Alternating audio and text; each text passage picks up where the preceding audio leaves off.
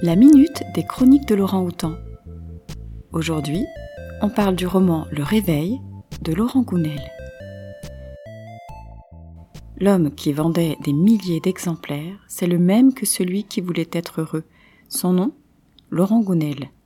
Si vous ne connaissez pas, c'est que vous ne vous êtes pas du tout penché vers les lectures bien-être ou même pas seulement entré dans une librairie depuis quelque temps. Et ce n'est pas grave.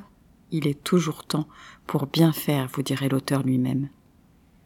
L'ancien analyste financier converti en chantre du développement personnel après une période de dépression enchaîne aujourd'hui les succès de librairie. De l'homme qui voulait être heureux à Intuitio, chacun de ses romans se vend à 200 000 exemplaires.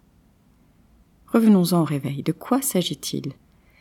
Tom, jeune ingénieur, se retrouve confronté dans son pays à une situation inquiétante qui sème la peur dans la population. Dans ce contexte inédit, des mesures sont adoptées par le pouvoir, contraignantes et liberticides. Il se retrouve pris dans la tourmente des événements, et un ami grec l'alerte. Les peurs des gens sont très utiles à certains. C'est en découvrant des vérités parfois dissimulées au grand jour que l'on peut se réapproprier sa liberté. Voici la présentation de l'éditeur Kalman Levy. Christine l'a lu en quelques heures. Elle l'a trouvé fascinant.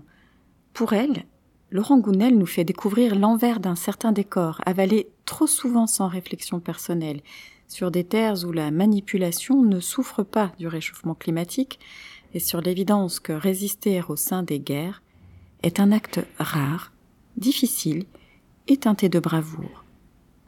En refermant ce livre, elle se sent plus armée, plus solidaire des autres qui lui sont différents, et peut-être que dorénavant, elle croira moins facilement ce qu'on lui dit.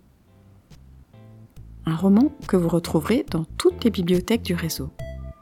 Les chroniques de Laurent Houtan sont un podcast des bibliothèques de la ville de Lausanne. La chronique d'aujourd'hui vous est proposée par Christine.